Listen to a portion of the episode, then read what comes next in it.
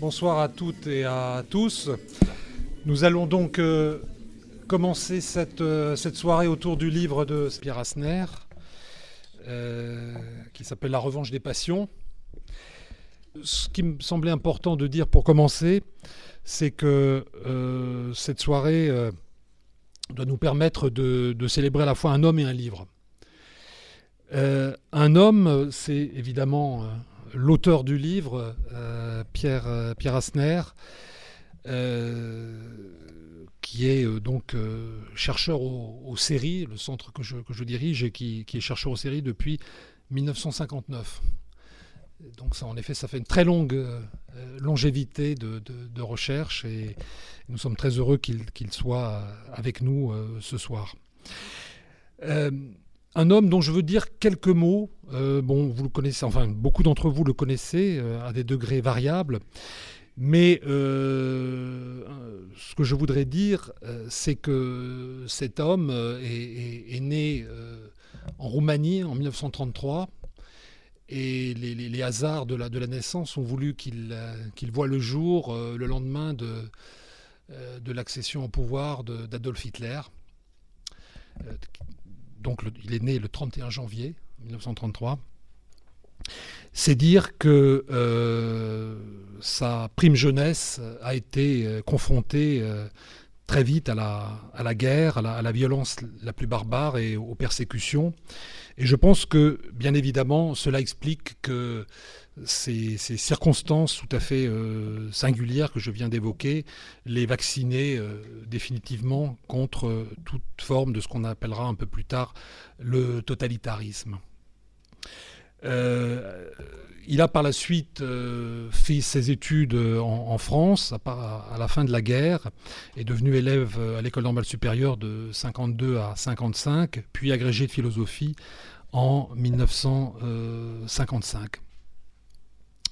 Il a obtenu par la suite une bourse euh, Rockefeller qui lui a permis de passer euh, trois années aux États-Unis. Et je pense que c'est euh, évidemment une expérience aussi qui a été fondatrice pour lui. Et en ce sens-là, c'est un des premiers chercheurs de cette génération, en tous les cas. Ils n'étaient pas si nombreux que ça à l'époque, à être, je dirais, précocement internationalisés, comme on dit aujourd'hui. Et euh, c'est évidemment euh, quelque chose qui me paraît important de, saluer euh, ici. Et par la suite, il a, enseigné très longuement à Sciences Po et également à Johns Hopkins University à, Bologne, tout en faisant un, nombre important de, séjours, en particulier aux États-Unis et, au, Canada. Son travail, vous le savez, a développé toute une réflexion euh, au croisement de la philosophie, de la stratégie et des relations internationales. Et je dirais euh, que Pierre est un universitaire, bien évidemment, mais il est plus que cela. Il est plus que cela, il est, à mon sens, un intellectuel, au sens noble du mot, c'est-à-dire quelqu'un qui a un point de vue point de vue situé, un point de vue informé, mais qui a un point de vue sur les affaires du monde. Et en ce sens-là, oui, il est engagé, mais il est, engagé pas de façon, si je puis dire, sauvage, mais il est engagé de façon euh, réflexive, euh, en prenant en compte précisément les nuances du réel, ce qu'il a toujours gardé de tout manichéisme, et c'est évidemment quelque chose qui est tout à fait euh, précieux et, qu'il convient de souligner. Euh, je pense aussi, après avoir, lu euh, au moins euh, certaines des, réflexions qui se trouvent dans son livre, que sa, formation de philosophe a évidemment aussi une importance décisive dans ce point de vue et fait la singularité de son regard sur les euh, relations euh, internationales. Et en ce sens-là, le livre d'hommage qui lui avait été consacré il y a une dizaine d'années, euh, le titre que je vais donner dans quelques secondes, illustrait bien ce lien entre, son approche philosophique et sa réflexion sur les relations internationales. Le titre de ce, de ce livre hommage, qui était paru aux presses de Sciences Po, c'était Entre Kant et Kosovo. Euh, voilà, je pense que là, tout, tout, tout est dit et, ça donne une bonne indication de, de, de ce qui a été euh, la, singularité de, de, de, son approche et ce qui continue à être la singularité de son approche. Je disais donc qu'on célébrait un homme que j'ai très très rapidement évidemment, j'ai très rapidement tenté de restituer quelques, quelques, quelques facettes. mais nous célébrons aussi un, livre et c'est d'autant plus important que, comme il le dit lui-même dans, la préface du, présent ouvrage, les livres de Pierre sont rares. Euh, ils sont rares.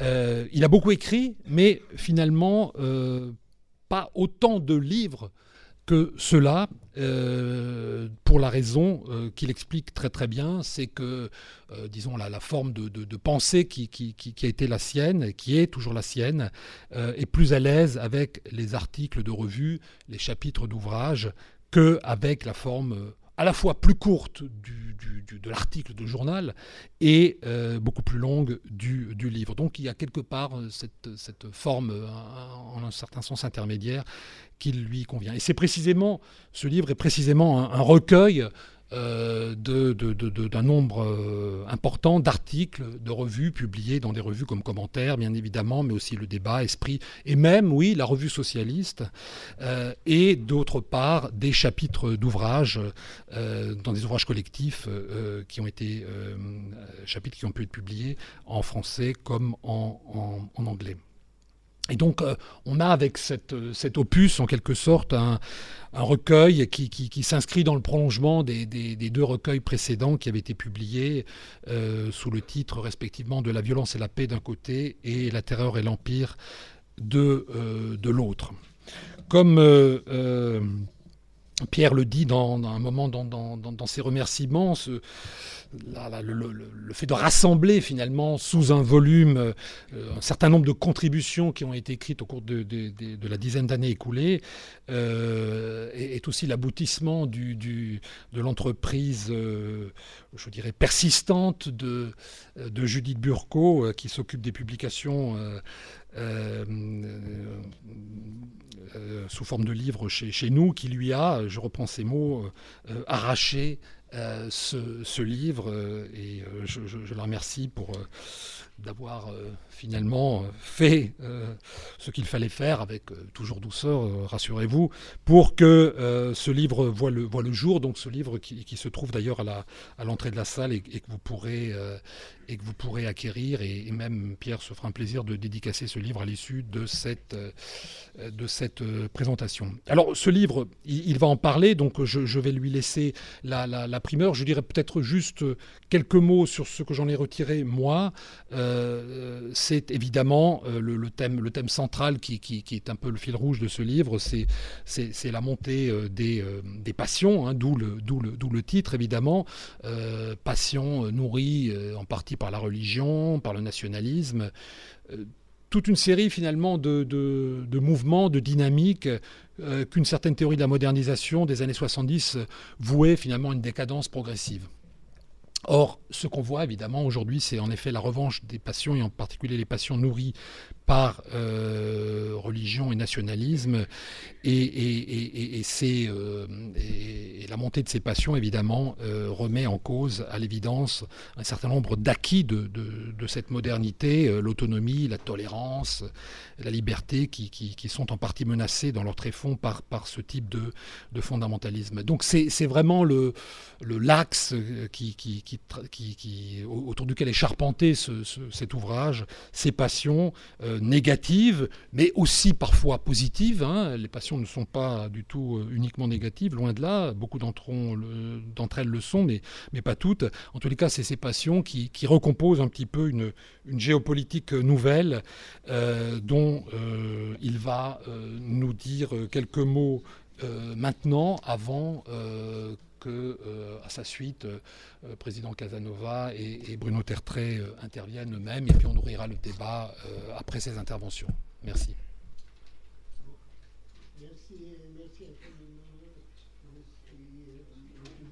pour euh, remercier dans, ces circonstances, mais c'est vraiment euh, très chaleureusement que je le fais à toi et, aux séries euh, par, ton intermédiaire.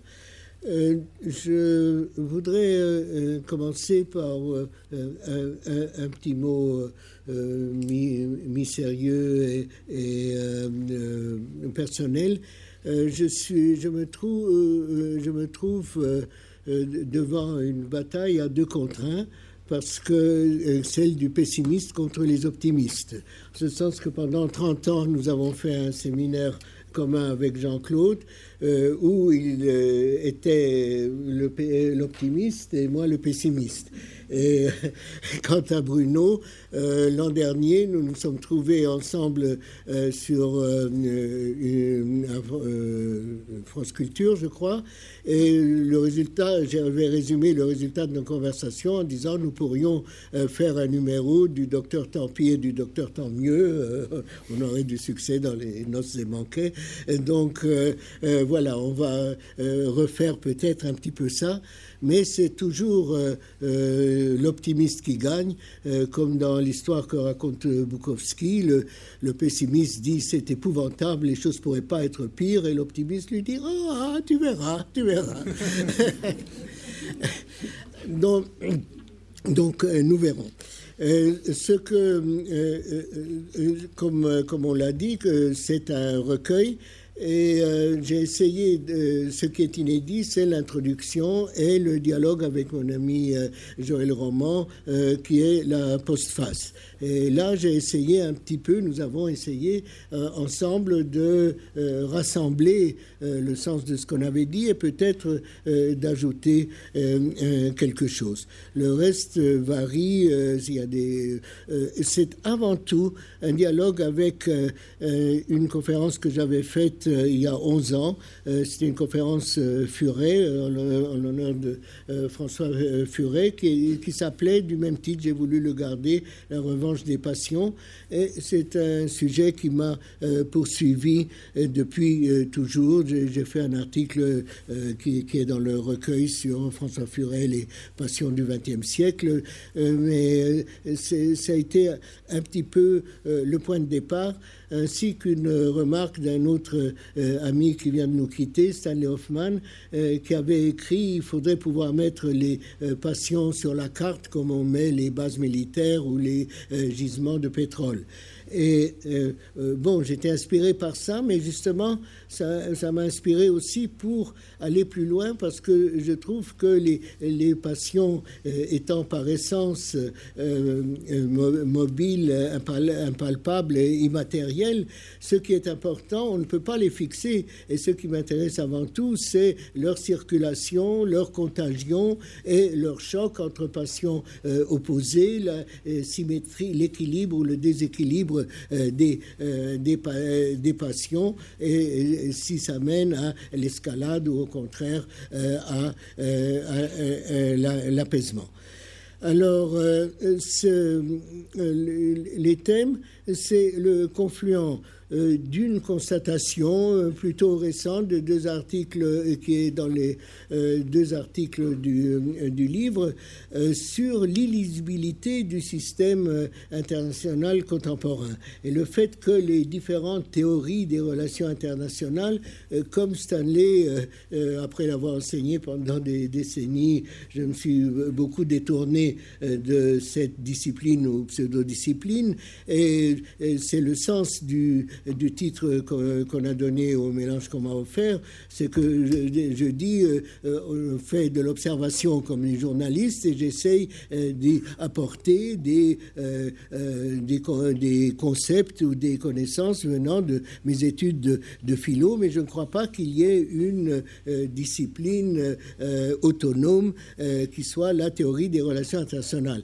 Et je commence par le, le livre par des pics pour deux des personnes les plus importantes, euh, euh, Kissinger et Joe Nye, euh, qui, Kissinger fait un livre récent sur l'ordre international qui aurait pu être écrit au 19e siècle, et Joe Nye dit l'Amérique est toujours la première parce qu'elle a du, elle n'a pas seulement du hard power, elle a aussi du, du soft power.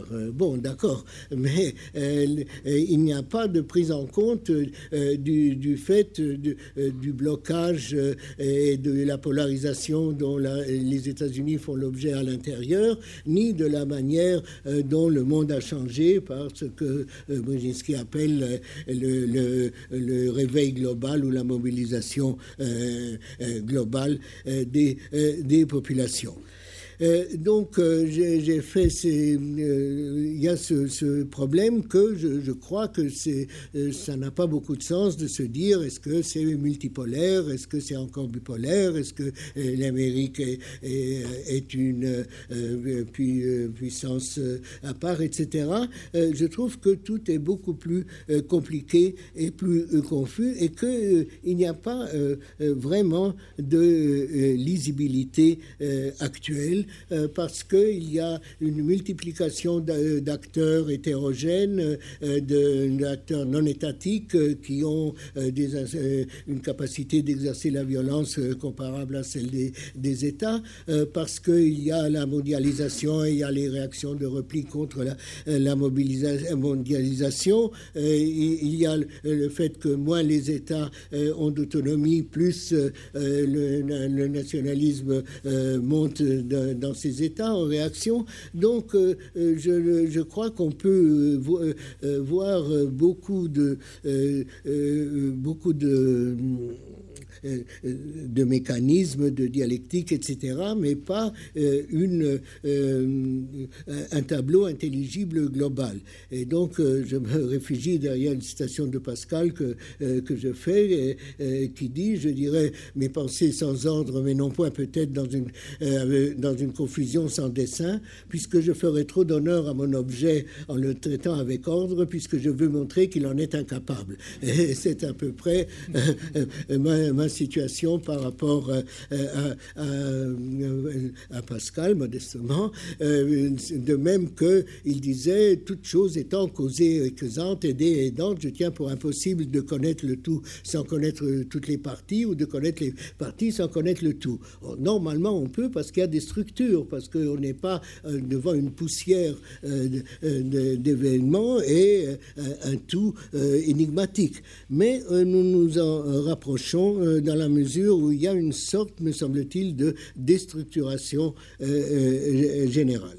Euh, euh, donc, c'est au confluent de cette préoccupation avec l'invisibilité euh, du, système et au, niveau des sociétés, des États, une espèce de crise du politique. Alors, je ne parle pas des, dictatures, des kleptocraties, des, restes de régimes totalitaires, mais même dans les régimes libéraux, il me semble que une de nos collègues a, fait tout un livre contre le, fait de parler tout le temps de la crise, la crise. Il me semble qu'il y a une véritable crise du politique en ce sens qu'il y a une division du, euh, du, pays, une espèce de réaction un peu partout contre l'establishment, euh, contre le, centre, qui tient à la fois une polarisation euh, sociale intérieure, c'est le, contraire de la vision qu'avait Giscard d'Estaing d'une immense classe moyenne qui finirait par englober toute la population. Il y a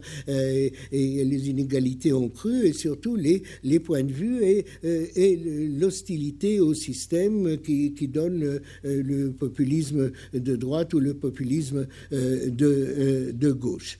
Alors il y a le confluent donc au niveau du système et au niveau des sociétés ou, des, ou des États et euh, à, travers ça parcouru par l'évolution de la violence, euh, à la fois la, violence que, que l'on voit avec le, le Daesh, euh, d'une brutalité extraordinaire et d'un sommaire extraordinaire, et à, la, fois des, des formes nouvelles, beaucoup plus subtiles, qu'amène la cybernétique, qu'amènent les, drones, etc.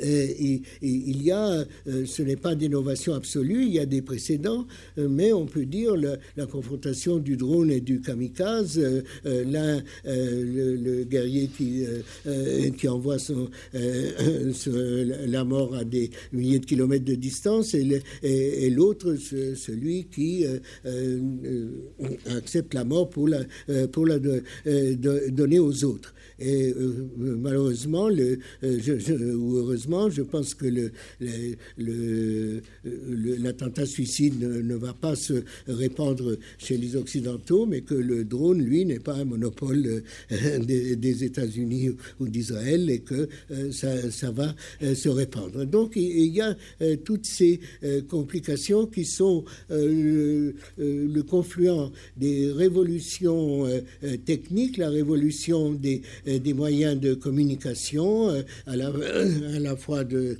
de transport et de communication en, temps réel, et l'Internet évidemment, les, euh, euh, et la, guerre cybernétique qui commence euh, à venir, et, une espèce de sentiment qui, où, d'une certaine façon, j'entendais ce matin à la radio, quelqu'un disait en, Turquie, nous sommes dans une grande guerre, mais nous ne savons pas laquelle, et, c'est un petit peu ça aussi, sauf que nous, sommes dans une, nous ne sommes pas dans une vraie guerre, nous ne sommes pas dans une vraie paix. Le Gérald Bouffre avait dit euh, peut-être la, vraie guerre et la vraie paix seront-elles mortes ensemble, mais nous sommes dans, euh, dans une situation euh, qui, qui peut prêter à la paranoïa parce que nous, savons, nous ne savons pas d'où vient la, très bien d'où vient la, menace. Elle peut venir de différents endroits. Il y a des, il n'y a pas une, une ligne directrice. Il y a tellement de, conflits est-ouest, nord-sud, Pakistan, sunnite, chiites, etc., euh, qu'il est très difficile d'avoir cette, euh, cette conception simplifiée qu'en général offrent les, théories des relations internationales. Alors, qu'est-ce qui, euh, euh, euh, j'en viens, si vous voulez, au thème commun, c'est les passions à travers tout ça. Les, les, passions qui ont, me semble-t-il, la, la, voie libre dans la mesure justement où il y a usure des doctrines ou des idéologies et euh, dysfonction des, institutions. Je, parle surtout des, pays, euh, disons, euh, libéraux, démocratiques, capitalistes. ça va sans dire que dans les, dans les dictatures, totalitaires ou pas, les institutions comptent, comptent moins. Mais il, me semble qu'il y a une espèce de, voie libre pour ça, pour les, les réactions les plus primitives ou le retour à une religion qui se veut euh, euh, authentique, fondamentaliste, précisément dans, euh, dans la mesure où il n'y a plus les, cadres idéologiques ou les cadres institutionnels n'arrivent pas à faire leur à remplir leur fonction, à donner un sens cohérent, peut-être parce qu'il n'existe pas, et où précisément le, le, dialogue, la, fonction de médiation euh, qui est la fonction du politique, euh, en, quelque sorte, euh, n'est pas faite. Et on a une espèce de rupture toujours entre l'establishment et l'anti-establishment, qui, dont la voix est souvent essentiellement celle de la, celle de la passion, celle de la violence, celle de Donald Trump aux, États-Unis ou, de Madame Le Pen la, au Parlement euh, européen il y a, quelques jours. Euh, alors, euh, sur les, passions elles-mêmes, je voudrais dire que j'ai déjà fait une allusion. Euh, euh, euh, répète, je suis parti, si vous voulez, de, ce qu'ont écrit Furet et, Stanley Hoffman. Furet en disant, les, au fond, les, les, passions anti-bourgeoises, c'est pareil que communisme et fascisme, ils sont nés de la haine de la bourgeoisie.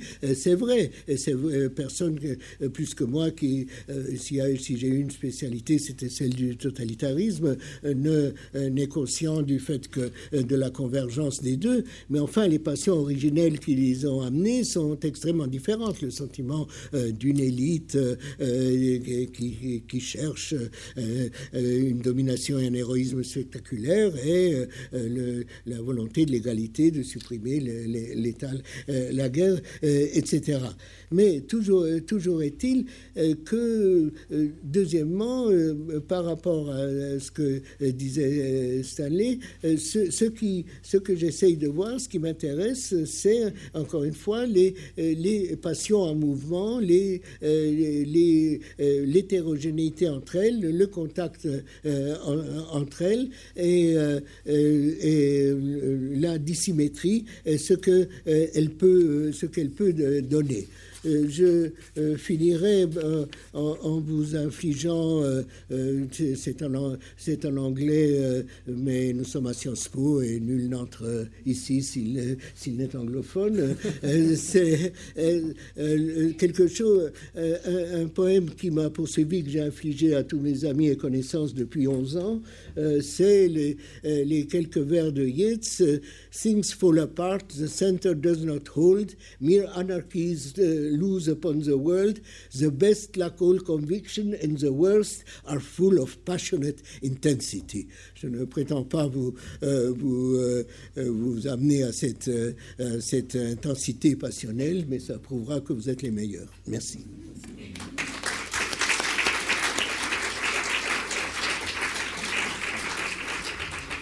Je, passe la parole à nationale des sciences politiques. Qui me touche tout particulièrement, puisqu'il annonce. Mais, mais je, je, crois, je connais Pierre depuis 60 ans. Et oui, 1955, cours d'Aron sur euh, Marx et Pareto.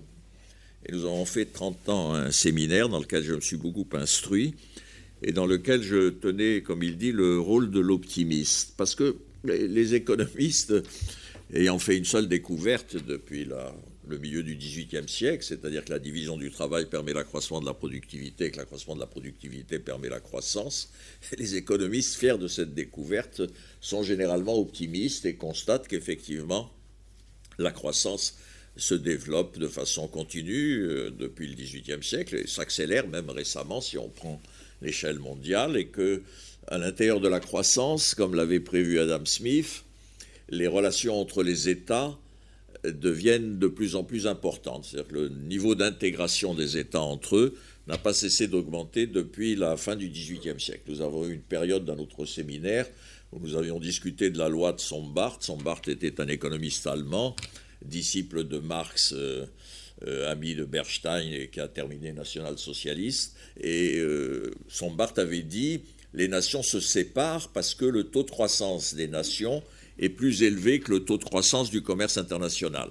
Mais Sombart s'est trompé, c'est une des nombreuses lois formulées par les sciences sociales qui n'a eu qu'une existence brève. Sombart s'est trompé, depuis le milieu du XVIIIe siècle jusqu'à nos jours, le taux de croissance de l'économie mondiale est inférieur au taux de croissance du commerce mondial. Autrement dit, les nations s'intègrent de plus en plus. Alors c'est ce qui nous rend naturellement optimistes et le point maximum de notre optimisme a été atteint euh, à la chute de l'Union soviétique. À ce moment-là, nos amis communs, Alan Bloom, nous a donné le texte de la conférence de Fukuyama euh, que nous avons publié, mais Pierre, euh, nous avons publié le texte de Fukuyama avant qu'il ne paraisse en langue anglaise, mais Pierre, dans le même numéro de commentaires, a marqué ses réserves par rapport à Fukuyama en disant, fin de l'histoire, Certainement pas. Fin du soviétisme, oui. Fin de l'histoire, non. Il y aura des drames, des guerres, des violences, etc. Et bien entendu, euh, c'est Pierre qui avait raison. Et ce que je voudrais simplement montrer, en reprenant euh, mon habit d'économiste, c'est que la mondialisation ne fait qu'accentuer les passions. Et que donc, d'une certaine façon, Pierre a raison, euh, le phénomène qui paraît si satisfaisant aux économistes va avoir va provoquer des difficultés politiques et morales euh, sans doute considérables et peut-être euh, des regains de violence. Ce n'est pas la première fois que les économistes font cette observation. J'ai toujours euh, cité l'expérience d'un très grand économiste, celui qui était certainement avant la guerre de 14 le plus grand économiste du monde, Pareto. On s'est toujours demandé pourquoi Pareto avait cessé de faire de l'économie. Et brusquement, il était professeur d'économie à Lausanne, où il avait succédé à Valras il était italo-français, et, il a cessé, il a dit c'est fini, l'économie je n'en fais plus, je n'enseigne plus l'économie, j'enseigne la sociologie. Et il a expliqué pourquoi. Il a dit j'enseigne la sociologie parce que l'économie explique qu'il faut développer le commerce mondial. Quand on développe le commerce mondial, on augmente la satisfaction dans le monde entier. Et personne n'y perd. Et donc, euh, il faut être en faveur du libre-échange. Il partageait d'ailleurs cette idée avec Marx, dont je vous rappelle qu'il était un défenseur infatigable du libre-échange qu'il considérait comme révolutionnaire. Et Pareto dit qu'il faut être pour le libre-échange, puisqu'on peut rationnellement démontrer que le libre-échange est, profitable à partir d'une situation donnée et profitable à l'ensemble du monde. Et puis il ajoutait, mais je constate que les passions sont contre le libre-échange. Alors pourquoi les passions sont-elles contre le libre-échange? Parce qu'un certain nombre de gens souffrent du libre-échange, parce qu'un certain nombre de gens profitent du libre-échange, parce qu'un certain nombre de gens utilisent le libre-échange, parce qu'un certain nombre de gens refusent le libre-échange parce qu'ils en obtiennent davantage de satisfaction.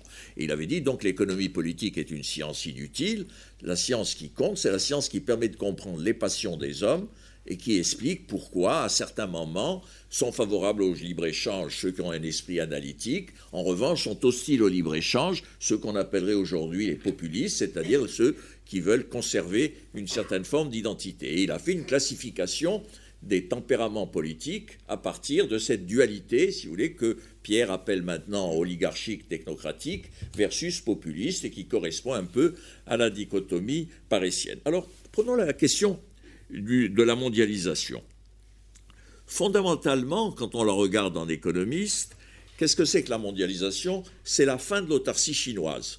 Le problème russe, la Russie est relativement indifférente en termes économiques. C'est une petite économie à peine supérieure à l'Espagne en poids mondial. En revanche, la Chine, c'est tout à fait considérable et que l'ensemble asiatique, à partir de la Chine, y compris l'Inde, brusquement sortent de l'autarcie et entrent dans le libre-échange, ça modifie fondamentalement l'économie mondiale. Et on peut dire incontestablement qu'à partir euh, de la fin des années, de la fin du XXe siècle et du début du XXe siècle, nous sommes entrés dans une nouvelle phase économique où le mot mondialisation a un vrai sens, c'est-à-dire que c'est vraiment l'ensemble du monde qui est dans le commerce mondial, et on le voit d'ailleurs à la part tout de suite considérable qu'a tenue la Chine et que tiennent l'Inde, l'Inde et la Chine tiennent dans le commerce mondial. Mais ajouter un autre phénomène qui s'est produit et sur lequel on n'insiste pas assez. C'est que cette gigantesque présence asiatique a fourni une offre d'épargne considérable qui fait que, phénomène historique tout à fait anormal, nous sommes depuis une vingtaine d'années dans une situation de taux d'intérêt bas. Ce que personne n'avait prévu. Vous avez des rapports de l'OCDE du début des années 2000 qui expliquent que le monde connaît un saving gap, c'est-à-dire un manque d'épargne. S'il y a un manque d'épargne, les taux d'intérêt vont monter. Or, c'est exactement le contraire qui s'est produit. C'est-à-dire qu'en gros, si vous voulez, l'épargne asiatique, essentiellement l'épargne asiatique, fournit au monde une richesse financière comme elle n'en a jamais, comme le monde n'en a pas connu depuis pratiquement jamais, qui fait que les taux d'intérêt étant très bas, et si les taux d'intérêt sont très bas, les innovations financières sont très faciles. Et la gigantesque explosion d'innovation financière qui s'est produite à la fin des années 1900 et au début des années 2000 est en grande partie liée à cette, à cette prolifération d'épargne qui fait que le monde va avoir à la fois un commerce mondial croissant, une épargne gigantesque, des taux d'intérêt bas et des innovations financières qui, comme toutes les innovations financières, à certains moments, provoque une crise. La, crise financière américaine, qui va se répercuter en Europe, est une crise classique liée à des innovations financières. Quand on a inventé les bourses de valeur, il y a eu une crise. Quand on a inventé la monnaie bancaire, il y a eu une crise. Quand les financiers inventent euh, des instruments financiers nouveaux, ils ont tendance à en produire plus qu'il n'est nécessaire, et comme ils en produisent plus qu'il n'est nécessaire, ils accroissent le degré de risque, et quand le degré de risque s'accroît, il se produit inévitablement à un certain moment une crise. Donc la crise financière est la conséquence logique du développement des instruments financiers. Le développement des instruments financiers est la conséquence logique de l'entrée de l'Asie dans le monde euh, économique mondial, et nous avons cette situation mondiale. Alors, pendant très longtemps, quelle que soit la nature du cours que je faisais, j'apprenais aux étudiants le cercle d'Asner. Malheureusement, le cercle d'Asner a été transformé en rectangle que vous trouverez page 19. Et, j'ai toujours été très admirateur de ce cercle d'Asner, et je me souviens même de l'avoir raconté à Aaron, et Aaron, un tout petit peu jaloux, impressionné lui aussi par l'idée, Aaron, un tout petit peu jaloux, m'a dit au fond, c'est un tableau à double entrée. Oui, c'est exactement un tableau à double entrée. Ça consiste à dire il y a quatre idées politiques seulement possibles le fascisme, le communisme, l'anarchisme, le libéralisme. Elles sont à la fois opposées et voisines. Le fascisme et le communisme ont en commun le primat du social par rapport à l'individu. Le libéralisme et l'anarchisme ont en commun le primat de l'individu par rapport à la société. Le libéralisme et le communisme ont en commun la rationalité universelle. Et le fascisme et l'anarchisme ont en commun euh, l'authenticité l'existentiel par rapport au rationnel. Et donc, à partir de là, on a toutes les idées politiques possibles. Et euh, j'ai toujours trouvé ça très saisissant, si vous voulez. Et Pierre le poursuit dans un second tableau qui est également saisissant et qui nous donne les passions à l'âge de la mondialisation. Puisque dans ce tableau, vous trouverez page 24, qui est un rectangle là aussi, mais qui pourrait être un cercle, il y a au fond l'oligarchie ou technocratie, dit-il, face au populisme de droite ou de gauche. Et il y a à droite l'universalisme juridique ou globalisant, et en face le particularisme national ou ethnique. Et on voit que ce sont que c'est le cœur des, problèmes qui vont naître de la mondialisation. J'ai été très frappé dans son livre parce que je n'avais absolument pas pensé au rapprochement, mais j'ai trouvé que c'était lumineux quand il le disait, quand il dit les réactions aux inégalités d'insatisfaction à l'égard des inégalités. Le problème des inégalités de fortune est redevenu un problème très important. C'est un peu la même chose que les réactions aux migrations. Et effectivement, ce sont deux phénomènes liés à la mondialisation. Les migrations, c'est l'ouverture du monde et la libre circulation. Le commerce international, autrefois, avait été inventé comme substitut au mouvement des hommes et des capitaux. Et ce qui caractérise la mondialisation actuelle, c'est qu'il y a à la fois le mouvement des biens, le mouvement des hommes et le mouvement des capitaux. Autrement dit, la mondialisation, à son point extrême, elle l'aurait profondément déplu à Ricardo, parce que souvenez-vous que Ricardo dit on fait du commerce international pour rester chez soi. C'est-à-dire qu'on va acheter des biens portugais, mais les Portugais ne viennent pas en Angleterre. Les Portugais fabriquent pour nous des biens, nous nous fabriquons des biens pour eux, les Anglais restent chez les Anglais et les Portugais restent au Portugal. Et Ricardo dit c'est ça l'idéal du commerce international. Autrement dit, le commerce international, c'est le substitut au mouvement de population. Mais ce qui se produit aujourd'hui, c'est que le mouvement de population entre dans le commerce international et que dès lors, vous avez les grandes entreprises internationales donnent à leurs dirigeants les salaires des grands dirigeants américains parce qu'elles sont devenues des entreprises mondiales et qu'elles considèrent à tort ou à raison, peu importe, que leurs dirigeants doivent être rémunérés de la même façon puisqu'ils ont le même type de responsabilité. Mais bien évidemment, ces inégalités du 1%, comme dirait Piketty aux États-Unis, provoquent une forme d'indignation à l'intérieur des sociétés et ces inégalités sont accentuées par la mondialisation. Et les mouvements de population sont également accentués par la mondialisation.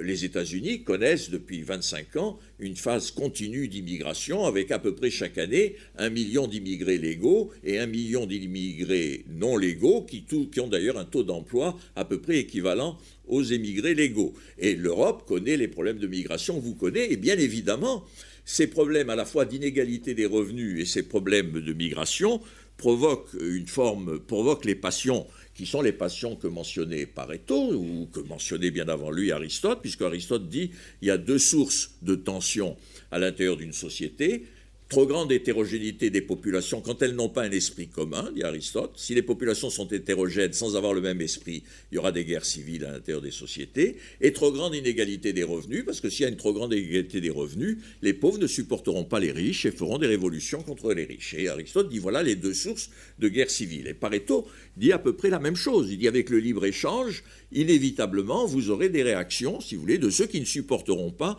de perdre leur emploi, exactement comme les, employés d'Air France qui déchirent les chemises des cadres et ils ne supportent pas. Et je sais que je n'ai aucune idée en commun avec Mélenchon, mais il y a une part de vérité dans ce que dit Mélenchon. C'est que d'un côté, il y a une violence qui est provoquée par euh, le, le, retrécissement de l'entreprise et la réduction de l'emploi, et de l'autre côté, une violence de la foule non disciplinée et qui lapide un cadre. Et donc, et bien évidemment, vous voyez que ce gigantesque phénomène de mondialisation est un phénomène qui va accentuer les deux passions qu'indique Pierre, c'est-à-dire que le populisme de droite et de gauche va combattre l'universalisme juridique ou globalisant, donc il sera hostile au libre-échange et hostile à l'Europe, et le grand drame des idées européennes aujourd'hui, c'est qu'elles sont assimilées aux idées libre-échangistes et que les gens sont contre l'Europe parce qu'ils sont contre les conséquences du libre-échange, et le populisme de droite et de gauche va revendiquer le particularisme national ou, ethnique qui est, la, qui est la relation et qui est la conséquence inévitable à l'égard du libre-échange. Si Marx était pour le libre-échange, c'est parce qu'il voyait bien que Liszt était un nationaliste allemand et que Liszt protectionniste était, il voulait protéger les Allemands parce qu'il considérait que les Allemands étaient égaux ou supérieurs aux Anglais. Et que la phrase de Liszt, Liszt dit spécifiquement, si nous laissons faire le libre-échange, les Allemands sont condamnés à la philologie. Et donc, il n'y a pas de raison, si vous voulez, d'accepter le libre-échange.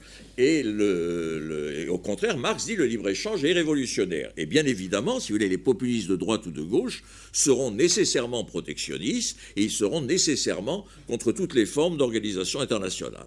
Alors, en phase 2, il y aura les oligarques ou les technocrates dont le discours sera extrêmement difficile à tenir parce qu'ils auront contre eux les deux passions dominantes, si vous voulez, ce qui fait l'inconfort dans lequel nous nous trouvons et l'inconfort dans lequel se trouvent tout particulièrement les économistes. Je vous remercie.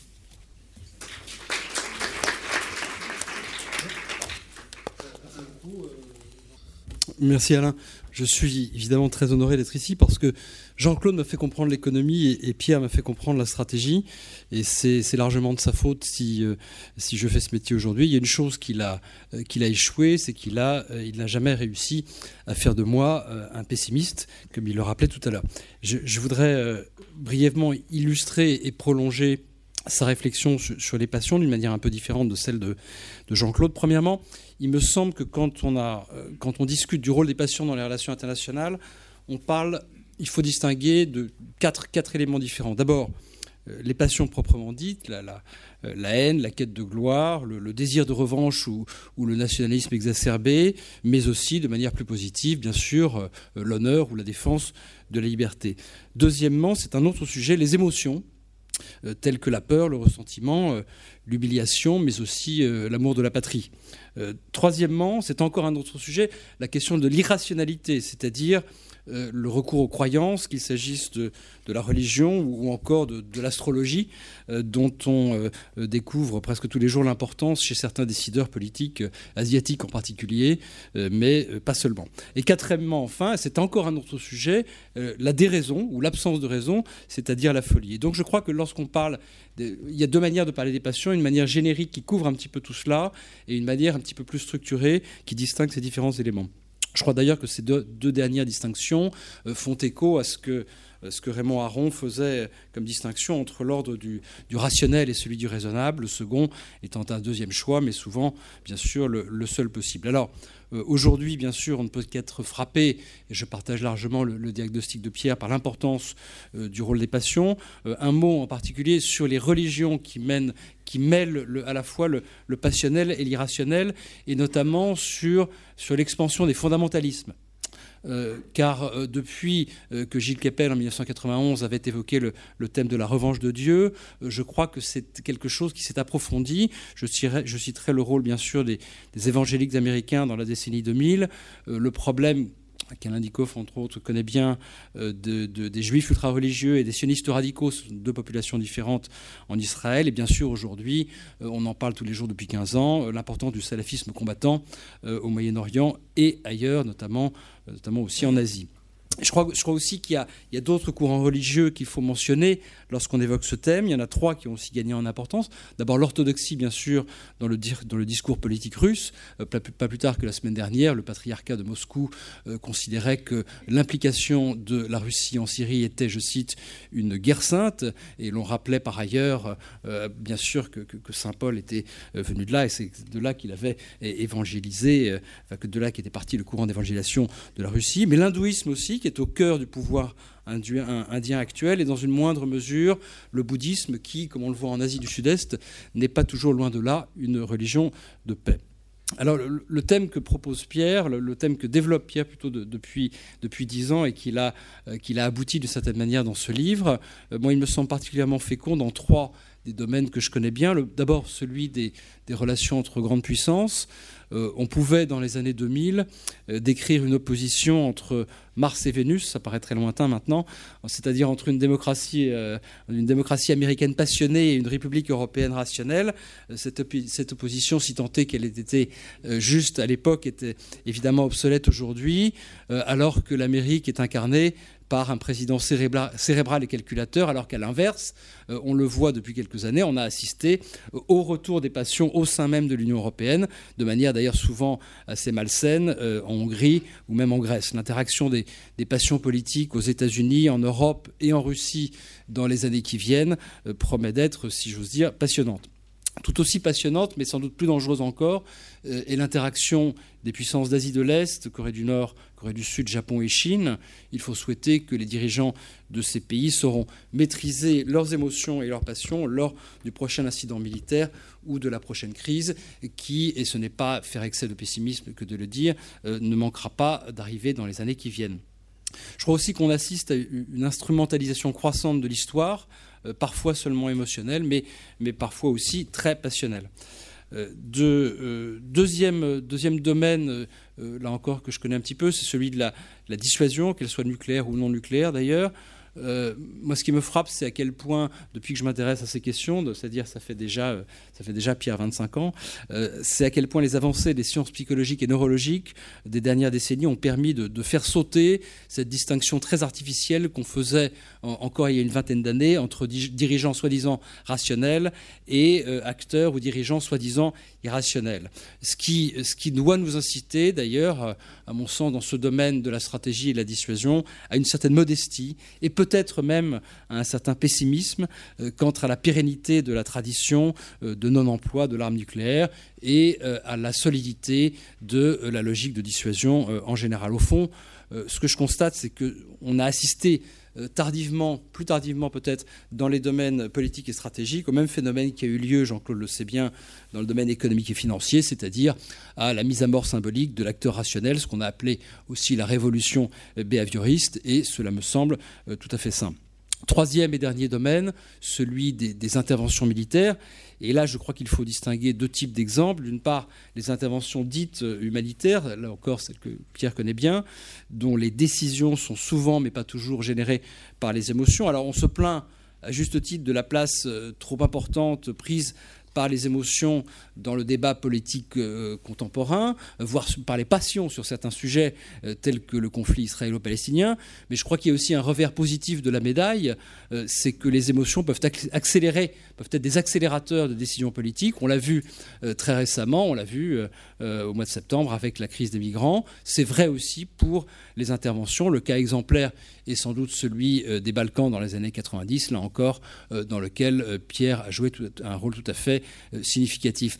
Alors miroir, de manière, euh, inversée, si j'ose dire, on peut évoquer euh, une décision, une décision importante, c'est celle de, Saddam Hussein qui a consisté à envahir le Koweït en 1991. Et Saddam Hussein dit à ses, interrogateurs en, 2004, il dit à ses interrogateurs, j'ai envahi le Koweït parce que, parce que l'émir m'a insulté. Ah bon, comment ça, il vous a insulté? Oui, oui, il m'a traité, je cite, il m'a traité de fils de pute. Donc si on traite quelqu'un de fils de pute, ça peut mener jusqu'à un conflit qui implique plus d'un million de personnes. Évidemment, ça n'était certainement pas le seul élément déclenchant. Euh, évidemment, euh, les aspects euh, strictement financiers n'étaient pas pour rien dans la décision de Saddam Hussein d'envahir le Koweït. Mais ce qui est intéressant, c'est qu'a posteriori, il rationalise dans son discours à ses interrogateurs américains, il rationalise cette décision par un facteur purement, purement émotionnel. À l'inverse, et c'est le deuxième type d'exemple, mais il concerne aussi l'Irak, bien sûr, c'est clairement la passion qui animait l'intervention américaine de 2003 en Irak, qui était euh, la, véritable revanche symbolique du 11 septembre, la, revanche passionnelle du 11 septembre. La revanche rationnelle du 11 septembre, c'est euh, l'Afghanistan, et la revanche euh, passionnelle du 11 septembre, c'est l'Irak. Alors il ne s'agit pas de dire que les intérêts sont toujours secondaires. Je crois qu'il ne faudrait pas tomber dans le travers qui consiste à dire que, que tout ça, ce sont des décisions euh, purement euh, irrationnelles et donc déraisonnables, euh, mais plutôt de dire que sous-estimer le rôle des émotions et des passions dans les logiques politiques serait faire une grave erreur d'analyse. Et là, je partage bien sûr le diagnostic de Pierre. Je crois que c'est la vraie faiblesse des analyses qui se disent réalistes. J'ai toujours du, mal avec ce thème, mais, mais en tout cas dans son acception négative qui est d'avoir du mal à intégrer cette dimension. Autrement dit, la synthèse entre le réalisme traditionnel et le rôle des passions n'est pas toujours bien fait. Quand on lit effectivement le livre de Kissinger, on est frappé à la fois par la brillance de l'analyse et par ce petit je ne sais quoi qui manque. Euh, c'est justement ce que, euh, ce que Pierre et Jean-Claude viennent nous décrire euh, à l'instant. Alors même d'ailleurs, au risque de rappeler une évidence pour nombre d'entre vous ici, que dans les, trois, dans les trois principaux déterminants des guerres de Thucydide, euh, que Pierre connaît infiniment euh, mieux que moi, qui est l'inspirateur du réalisme classique, euh, il y en a une qui est une émotion, la peur, l'autre une passion, qui est l'honneur. Et donc, ça serait évidemment une erreur, mais là, je sais que Pierre et Jean-Claude l'avaient compris bien avant moi, de considérer que le réalisme, c'est de l'absence, de prise en compte des, des passions. La troisième, tu, tu la qualifies de quoi? Bah, L'intérêt, a priori bah, la troisième, c'est l'intérêt, et l'intérêt, c'est justement, a priori, dans un domaine qui, en soi, je dis bien en soi, euh, n'est pas passionnel, même si l'instrumentalisation des intérêts peut être euh, passionnelle. Pour Thucydide, il, il est justement la passion de, du gain, etc. Les, les, les, Athéniens disent on n'y peut rien, comme tout le monde, on est, euh, on est esclave des passions et qui sont... Oui, mais là... L'honneur, la, peur et, la... Oui, mais peut-être alors faudrait-il distinguer l'intérêt de l'avidité, l'intérêt de la cupidité, et on peut avoir des intérêts sans que ça débouche nécessairement pour, les défendre ou pour s'en saisir sur la cupidité et l'avidité, mais je te concède volontiers qu'il n'y a pas de frontière absolue entre les deux. En tout cas, sur, ces, questions, euh, sur ces questions, euh, euh, toi qui as toujours recherché la, modération, j'ai envie de te dire que s'il fallait donner un titre à la trilogie des trois livres que tu as, que écrit, qu'on t'a arraché pardon depuis 20 ans, finalement, tu as, tu as toujours cherché à être ce que je pourrais appeler le, le modérateur engagé.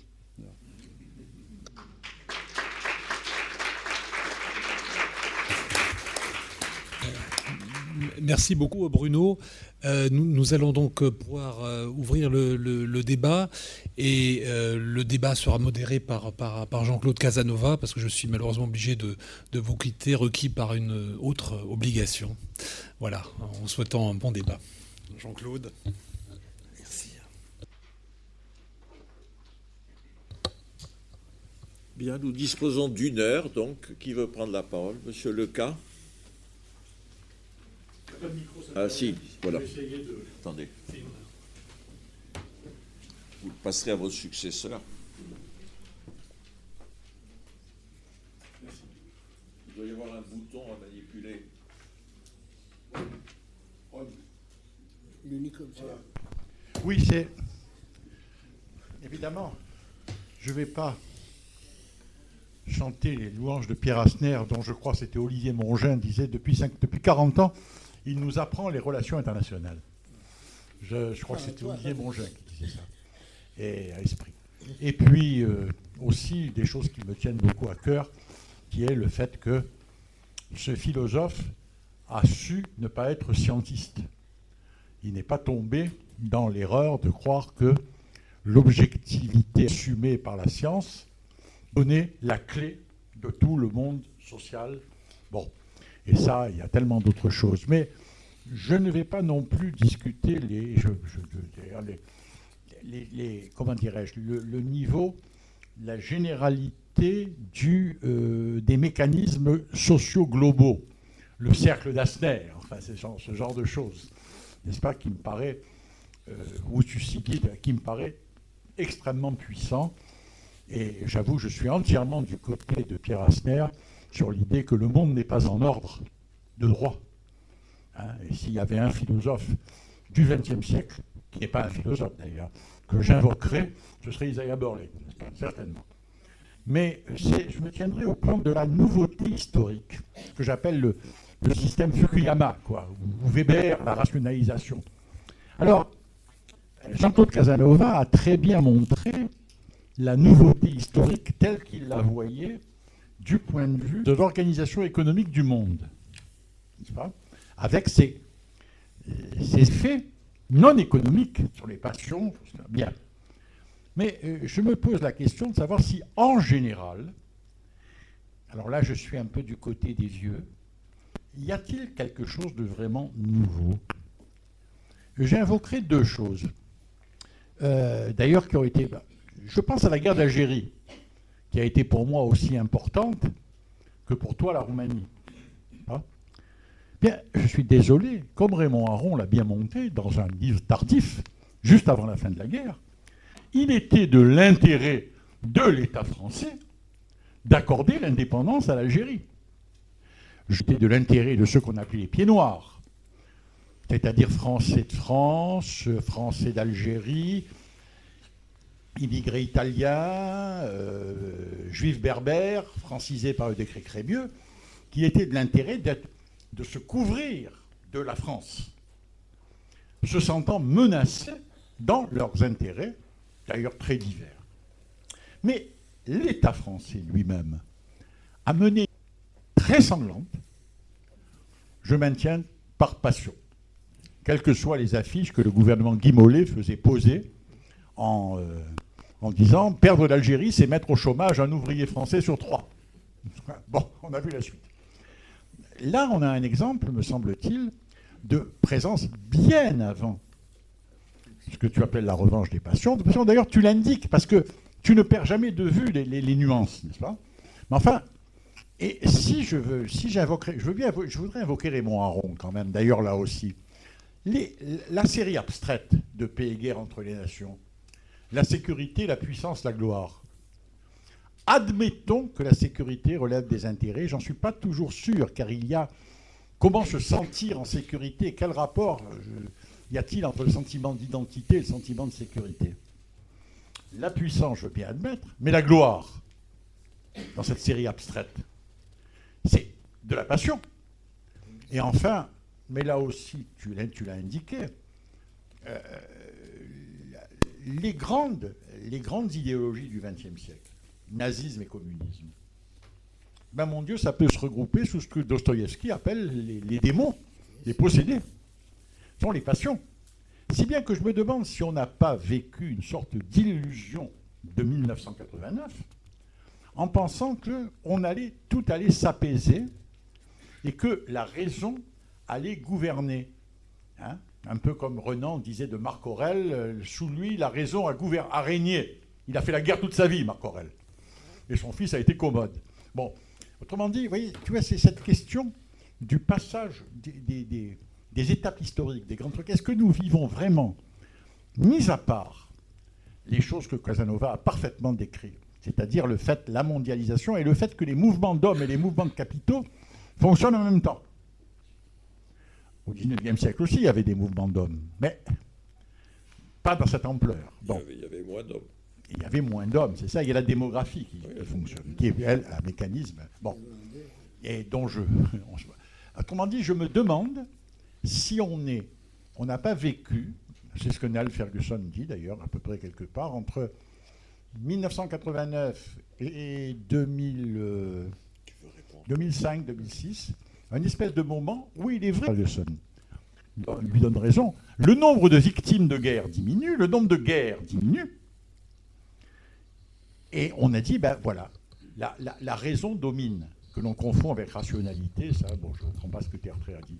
Et puis, c'est reparti. Mais, a dominé. Voilà. Mais, euh, mais, justement, tu, ah dans mon sens, d'abord, elle ne dominait pas sous Thucydide, elle dominait... Il y a, un, de nos collègues américains, Ned Lebeau, euh, certains le connaissent euh, peut-être, qui a fait un livre, euh, Why Nations Fight, en prenant une série d'études de cas, en montrant que, avant tout, c'est des questions d'honneur, de, de, gens blessés, etc. Mais Aaron pensait, pensait, ça, et moi, et, moi aussi. Aaron, je cite dans le, dans le bouquin, je n'ai pas retrouvé la la référence parce que je l'ai trouvé, c'est le Tony Judd qui, dans son, livre quand il était malade, la conversation avec Tim Snyder, qui le cite sans donner la référence. Ça devait être de, ou dans l'Algérie, la tragédie algérienne, ou dans l'Algérie et la République. Il dit les gens qui disent c'était pas seulement l'intérêt de la France, mais ça, il disait lui-même que les colonies coûtent plus qu'elles ne rapportent, qu'on n'a pas intérêt. Mais c'était au point de vue des Algériens, des gens qui disaient l'Algérie a euh, intérêt à rester avec euh, la, France, son niveau de vie sera beaucoup meilleur. Et Aaron a écrit cette phrase que je, que je cite en disant ceux, euh, ceux qui croient que les peuples suivront leurs intérêts plutôt que leurs passions n'ont rien compris au XXe siècle. Et moi j'ai ajouté ni au XXIe. Donc ça, absolument, on est je suis, tout à fait d'accord avec toi. D'ailleurs, ça me rappelle une phrase de Claudel disant Il n'y a rien pourquoi l'homme soit moins fait que le bonheur, ni dont il se lasse aussi vite. euh, bon, les, euh, bon, Louis-Philippe était tranquille, il n'était pas populaire, Napoléon, les, les Français Pardon, j'oubliais que je suis à côté d'un Corse. Euh, euh, euh, enfin, c'est la maison qui a donné naissance au livre de Grimbert, quand même. et que toute l'Europe célèbre Waterloo, mais la, France célèbre Napoléon. donc,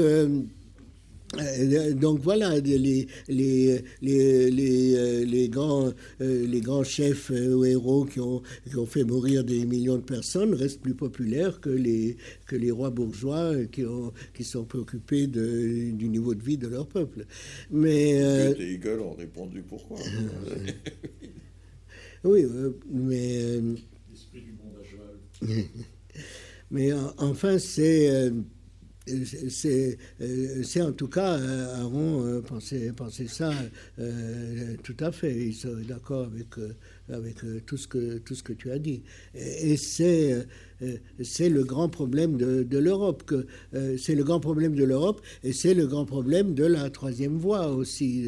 je, crois que Marc Lazare est là. J'ai vu, un article où il disait il fallait vraiment repenser, revenir sur la, troisième voie, euh, on a l'impression que ça marchait, euh, c'est des fair weather, euh, que ça marchait quand, quand il y avait la croissance et que ça marchait bien, et que d'ailleurs Karl Deutsch l'avait prédit, dans les crises, chacun se replie sur, sur lui-même et les, la, mondialisation produit une, crise plutôt de, fermeture et de, refus. C'est ça la chose. Et en même temps, hein, on, va avoir des, des, gens qui se cloisonnent, mais qui quand même, sur lesquels la contagion euh, marche. Et, donc, euh, euh, en un sens, on a les, le pire des deux, des deux mondes. Quelqu'un a le micro vous, vous voulez dire quelque chose? Qui veut prendre la parole? Est-ce qu'il y a d'autres questions? Pardon? Ça, devrait suggérer beaucoup de réflexion. En attendant la prochaine question, peut-être je voudrais ajouter un mot euh, à ce que disait le cas. Euh, d'abord, que c'est bon, c'est pas Niall Ferguson qui, qui, a systématisé cette, euh, qui a publicisé plutôt la, la, réduction du nombre de guerres et du nombre de victimes. C'est d'abord Andrew Mack et ensuite Steven Pinker, bien sûr. Mais je voulais dire simplement que on ne peut pas forcément, euh, ça n'est pas forcément le meilleur exemple euh, même si c'est une, évolution à mon, sens très importante, de diminution du rôle des passions. Les passions, elles peuvent s'exprimer différemment dans les relations internationales ou d'ailleurs dans les, relations sportives. Il n'y a qu'à voir la manière dont les matchs de foot internationaux se déroulent aujourd'hui. Si vous voulez comprendre les relations entre, euh, l'Égypte et, l'Algérie, vous faites l'historique des matchs de foot Égypte-Algérie, et pas seulement des scores, mais de la manière dont ils sont préparés, euh, commentés, appréciés, disputés après. Voilà. L'équipe égyptienne joue à Marseille. Ma connaissance footballistique ne va pas jusque-là. Mais tout ça, pour dire que ce sujet, qui est un vrai sujet, euh, qui, est cité par Pierre, et à mon avis pas très bien réfuté par, euh, le livre euh, dont, dont il parle dans l'introduction, à mon avis, c'est un sujet léger, qui, qui chevauche partiellement seulement la question de, du rôle des passions ou pas, ou de, le rôle de la raison ou pas, l'importance ou pas de, la raison et des passions. Je voudrais, en, attendant s'il y a une autre question, dire quelque chose que je n'ai pas pu développer, qui est plutôt une lecture récente et qu'on peut prolonger. Euh, il y a un, psychologue euh, de Harvard, que d'ailleurs cette année ne pouvait pas sentir, je, euh, déforme toujours son nom, tu dois savoir, c'est Pilder, Pilder c'est celui que oui, oui c'est ça. Oui. C'est lui que cité. Oui. Alors lui, il, il, dit euh, voilà le, le, the better angels of our nature, euh, en disant voilà le, la, la, violence décroît, etc. Ce qui a, a l'air de Auschwitz, et, du Gulag, etc. Et des deux guerres mondiales paraît bizarre, mais enfin euh, on, on, peut on peut voir. Et il y a un livre que je que je ne suis pas encore arrivé à lire, mais qui était dont il y avait le compte rendu dans le euh, Financial Times, euh, il s'appelle The Future of Violence, euh, de deux auteurs, l'un de la Brookings et l'autre un psychologue de Harvard, Brack, je crois, ou quelque chose comme ça. Ils s'appellent, qui disent oui, la, majorité des, gens développés deviennent, c'est plutôt Benjamin Constant, ils s'occupent plutôt de, gagner leur vie, c'est le privé, le public est un moyen et pas un but. Et, euh, mais euh, au, contraire, d'autre part, la, possibilité pour euh, des individus ou des petits groupes de faire des dégâts, d'exercer leur violence, si vous voulez envoyer un drone au, je sais pas, au, à l'amant de votre femme qui, qui est à 1000 km de là, vous lui envoyez le, le, drone et c'est fini. vous avez euh, bon, le, Dash, etc. Donc euh, le, fait qu'il y a une, euh, une majorité de gens pacifiques ne veut pas dire que la violence va décroître. Et moi, j'ajouterais à ça que s'il y a maintenant ce que euh, la guerre cybernétique euh, ou d'autres choses, ou comme l'attentat d'hier en, Turquie, euh, où on ne sait pas d'où ça vient ou quoi, est-ce que la majorité silencieuse et pacifique restera pacifique? Ou est-ce que le fait de, ne pas savoir qui, vous attaque, d'où ça vient, d'avoir ce que j'ai oublié, le, j'ai oublié son prénom, le, le frère d'Olivier Mongin qui s'occupe des choses-là, qui est au CEA, qui a, Dominique Mongin qui a euh, forgé le, nom de armes de désorganisation toute, une ville, etc. ça, finalement, ça produit la paranoïa, ça produit, on ne sait pas d'où vient, donc éventuellement la, chasse aux sorcières, la, recherche de boucs émissaires, la, peur dont une citation de Bernanos que je fais toujours à qui peut m'entendre, la peur, la vraie peur est un délire euh, euh, un délire furieux qui euh, peut faire avec la haine une composante absolument explosive. donc il, faut, il faut voir cet aspect-là, parce qu'on peut avoir des, des statistiques qu'il y a, que tout le monde, on a moins de chances de se faire attaquer dans la rue, que tout le monde ne se promène pas avec une épée ou un, poignard, et, néanmoins faire que la, la, violence qui peut euh, partir de manière individuelle, euh, peut prendre, surtout avec les progrès de la science, avec le, biologique euh, qui vient, etc., peut avoir des, des, mener à une escalade volontaire ou involontaire très importante.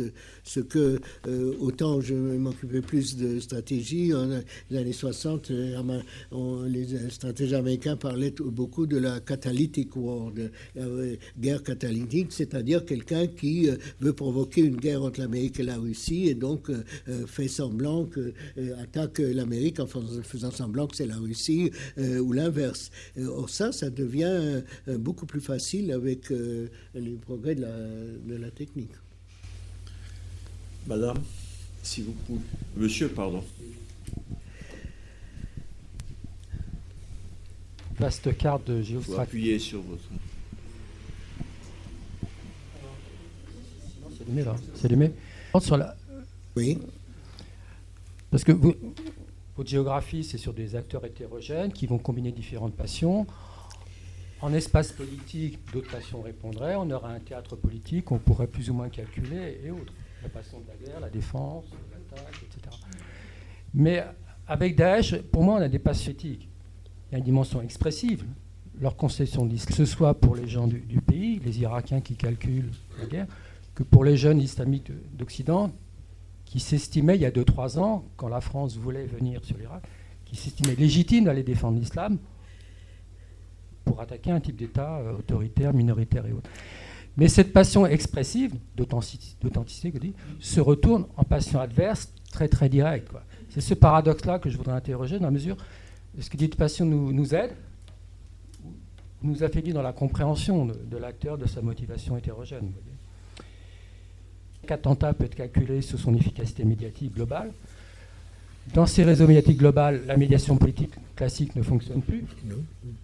Mais ça ne me donne pas le retournement de la passion en passion adverse destructrice et qui tôt ou tard sera autodestructrice. Donc dans votre, euh, je sais pas, c'est une cartographie, une généalogie des passions multiples qui ont tissé les relations internationales dans différents cas de figure.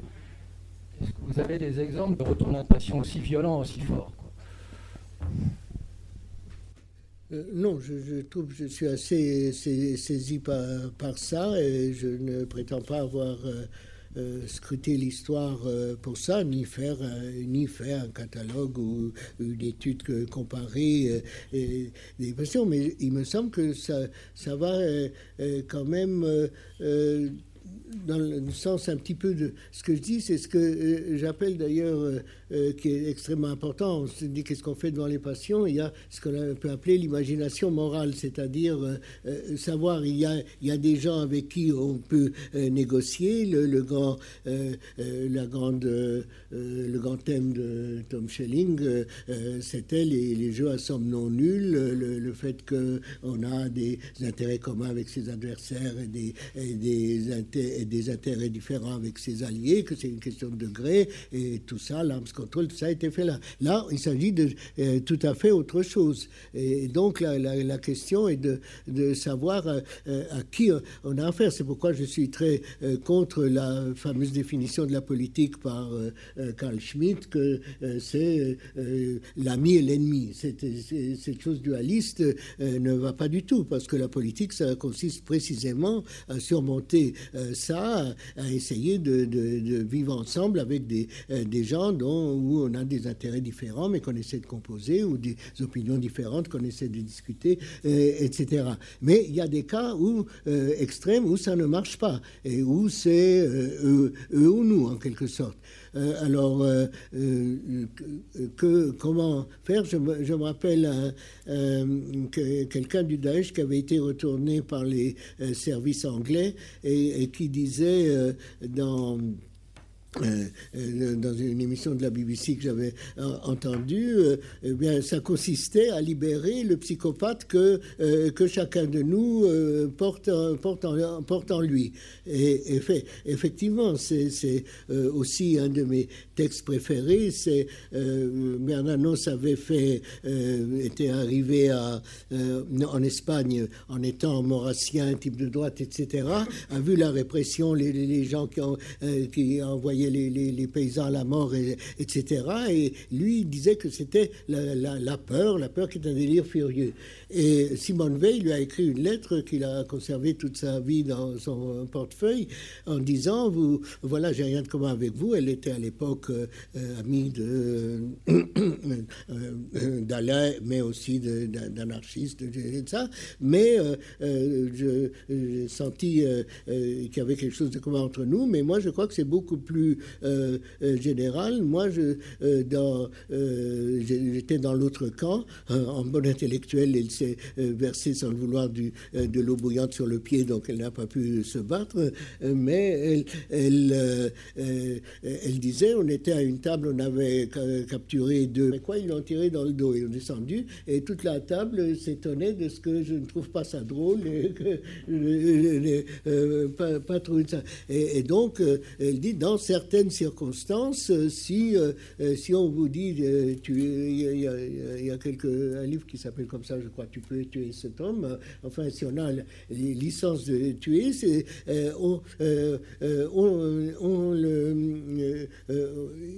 on, est capable de le faire. C'est comme dans l'anneau de Gigès de, de, Platon. Alors, que, que que faire devant euh, quelqu'un du Daesh? Est-ce qu'il faut euh, essayer, de le, euh, de, le convaincre, de, etc. je ne sais pas. Ça, pose un problème également pour la dissuasion qui repose sur le, refus du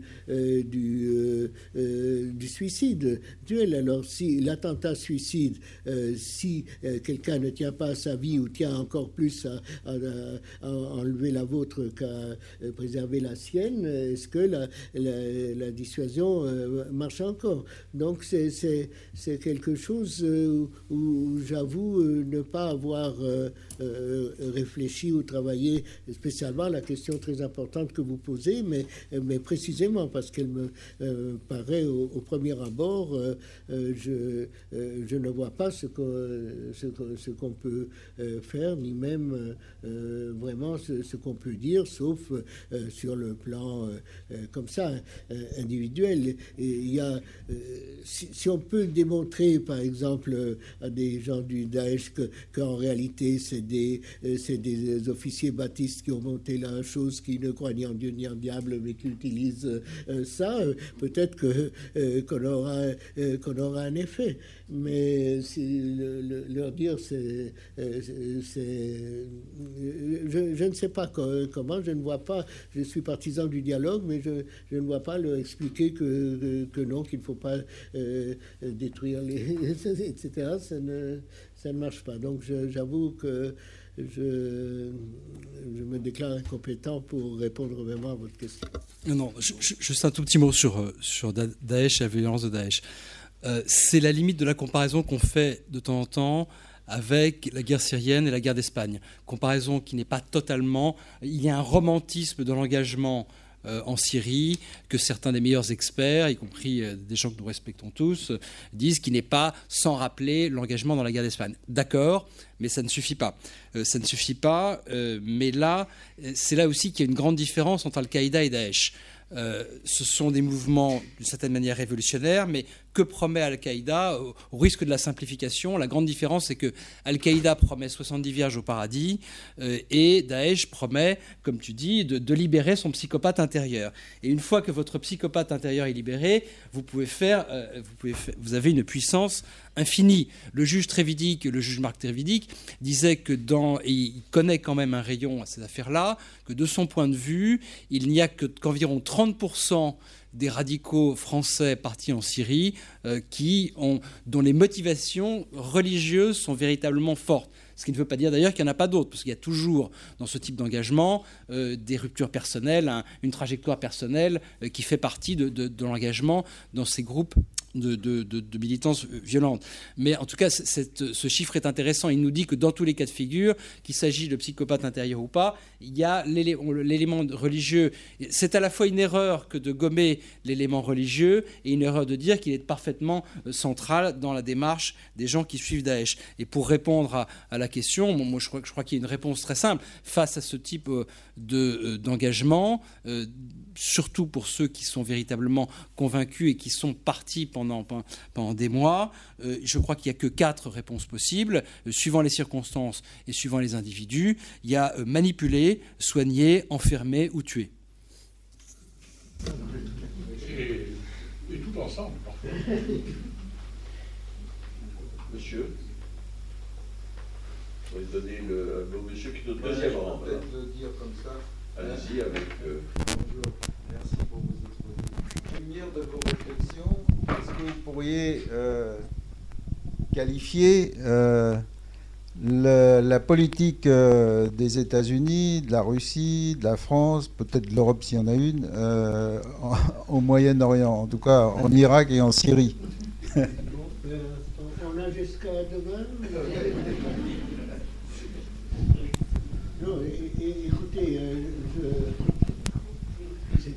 Très, très difficile et c'est c'est à la fois de la conjecture et du, euh, concret. Euh, je, euh, je, pense que la, la politique des États-Unis, on, on, voit bien qu'elle est très hésitante, qu'ils ils se disent que Obama aurait souhaité que ni le Moyen-Orient ni l'Europe n'existent et de se tourner vers l'Asie. Ils existent quand même. Il se dit il faut faire ce qu'on ce qu'on peut, mais surtout éviter, comme chaque président des États-Unis est surtout soucieux d'éviter les erreurs du précédent, éviter d'aller au sol, éviter d'avoir un nouveau Vietnam ou un, euh, nouvel Irak. Et ça, c'est l'ennui d'Obama, c'est que c'est quelqu'un euh, qui a d'excellentes intentions, qui est très intelligent, mais dont je trouve que il, hésite, il hésite, et puis après, il, choisit toujours un, compromis au euh, minima, et il risque de perdre sur les deux tableaux. Les, les militaires lui demandent tant d'hommes en Afghanistan il leur donne la moitié. Euh, euh, il dit ça, et, euh, on sentait venir ce que j'appelle la doctrine Védrine-Poutine, c'est-à-dire qui, et, que et que toi, tu as Bruno a superbement descendu dans, dans, le monde. Je, je, fais rarement ça, mais j'ai sauté sur mon téléphone pour le pour le féliciter, qui est de dire bon renversement d'alliance. Euh, euh, maintenant, l'ennemi, c'est le Daesh, donc euh, il, faut s'allier avec, avec Assad. Et ça, on le sentait venir depuis, depuis un an. des gens influents comme les gens du Council of Foreign Relations, Pass, etc., disaient ça, le même argument que Védrine. On s'est bien allié contre, avec Staline contre Hitler, etc. Et euh, voilà, maintenant, je trouve que ce qui est vraiment le comble, c'est qu'il renonce à aider ce qu'il a aidé par des armes non létales, euh, euh, des, quand les autres avaient des, avions, des chars, etc., etc. parce qu'il il refuse de donner la priorité au Daesh et ils veulent continuer à se battre contre, contre Assad. Alors en, parole, tout le monde dit bien sûr Assad est mauvais et il devrait s'en aller. C'est ce qu'on disait aussi euh, avant, avant la ligne rouge euh, des armes chimiques. Donc je trouve que y a, euh, là, Obama est dans une situation amlésienne, si on, peut dire, que, il faut qu'il fasse quelque chose et en même temps, il ne veut en aucun cas. et je crois que les, Américains sont pas chauds non plus. Ils étaient pour la guerre d'Irak sur le choc, comme, comme tu as très, très bien dit, la réaction septembre. Mais aujourd'hui, ils ne sont pas chauds d'envoyer des corps expéditionnaires. Alors ils cherchent, euh, soit en armant d'autres, soit je sais pas quoi, soit en appelant les Russes, mais ils, ne savent pas. Euh, pour Poutine, je crois que euh, c'est pour l'instant assez simple. Il y a une série de, euh, de mais on s'éloigne un peu de, euh, du sujet, mais il a certainement une passion euh, qui est le, ressentiment, l'idée de que on a mis la Russie de côté et, et qu'il veut, en tout cas au moins par la nuisance value, montrer qu'il est une puissance mondiale, qu'on ne peut rien faire sans lui, etc. deuxièmement, ce qui peut être considéré comme défensif, il y il n'aime pas que les euh, dictateurs soient renversés euh, euh, par la foule, par le Maïdan. Et il voit ça comme euh, une manipulation américaine. Je m'excuse si, si, se trouve une malheureuse personne qui m'a entendu ce matin sur France Culture, je répète les mêmes, les mêmes, euh, les mêmes exemples. Euh, il, c'est comme les Chinois où, où, le, où, le, terme de jasmin est interdit sur, le, sur leur Internet. pays où le jasmin est familier, le jasmin, etc. Mais parce qu'à l'autre bout du monde, un petit pays nommé la Tunisie a appelé sa, révolution en 2011 12 de jasmin, il est interdit de, de, parler de jasmin. Donc c'est ce que disait Castoriadis, le, régime le, euh, le, plus sourd et le plus fragile du monde, ils se sentent euh, euh, en même temps menacés chaque fois qu'un dictateur s'en va, c'est dictateur de tous les pays, unissez-vous. alors il y a donc la volonté de montrer qu'on est toujours une grande puissance et la, la, la, volonté d'éviter la, la, contagion et l'idée que les dictateurs peuvent être. On peut dire aussi qu'il y a quelque chose de presque de normal, mais de, entre le normal et le pathologique. D'après une biographie que j'ai lue, allemande, il était à Berlin au moment où le mur est tombé, il y avait la, foule, etc. Et il était horrifié. Il a essayé d'appeler Moscou, Moscou ne répondait pas. et voilà. Alors ça, l'idée, l'idée de, des, foules qui, qui vous écartent, qui vous mettent en danger, c'est ce qu'il déteste le plus au monde. Donc ses sympathies sont, sont, pour, sont pour Assad de toute façon. Et puis montrer l'embarras des Américains et, l'accroître, c'est tout, tout bénéfice. un communiste qui a peur de la plaine. Un communiste, un communiste qui a peur de la mais ce qu'il a été, est-ce qu'il moi, je, crois que c'est un homme de pouvoir. Euh, cette fameuse formule, j'ai toujours demandé, je ne sais pas le russe, j'ai demandé à mes amis euh, russisants euh, comment il fallait comprendre cette fameuse phrase qu'il a répétée et en arrivant au pouvoir et en 2005. La, la, chute de l'Union soviétique est la plus grande catastrophe géopolitique du XXe siècle. Celui qui ne le regrette pas n'a pas de cœur. Celui qui croit qu'on peut la refaire de la même manière euh, n'a pas de cervelle. Alors, que veut dire ce de la même manière euh, euh, Est-ce que c'est les mêmes méthodes de la refaire ou est-ce que c'est de refaire la même chose? Pour moi, ce qui compte, c'est qu'il y ait un, empire fort et lui à, sa tête. Et, ça ne va plus avec l'idéologie communiste. Bon, il, prétend se convertir à la religion et plus ça risque que lui, tu meurs. il dit les bolcheviks, Dieu les jugera. on a laissé filer l'Ukraine, etc à, mon avis, euh, ce qui compte, euh, je n'en sais rien, je ne suis pas dans sa peau, mais ce qui compte pour lui, c'est euh, le, pouvoir et c'est le, ressentiment. Et, c'était Tim Gartonash a retrouvé, euh, euh, comme il a plus d'ordre que moi, les archives d'un débat d'un cercle qui s'appelle le Bergedorfer Gesprächskreis, qui se réunissait à.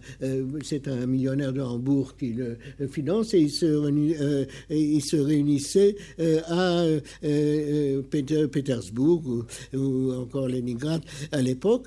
Et il y, a, il y a un type qui était drôle de type qui lui avait quelque chose, qui a, qui a fait, euh, qui a fait une, une, scène en disant Vous, les Occidentaux, vous avez toujours voulu nous diviser, vous avez toujours voulu nous faire reculer, etc.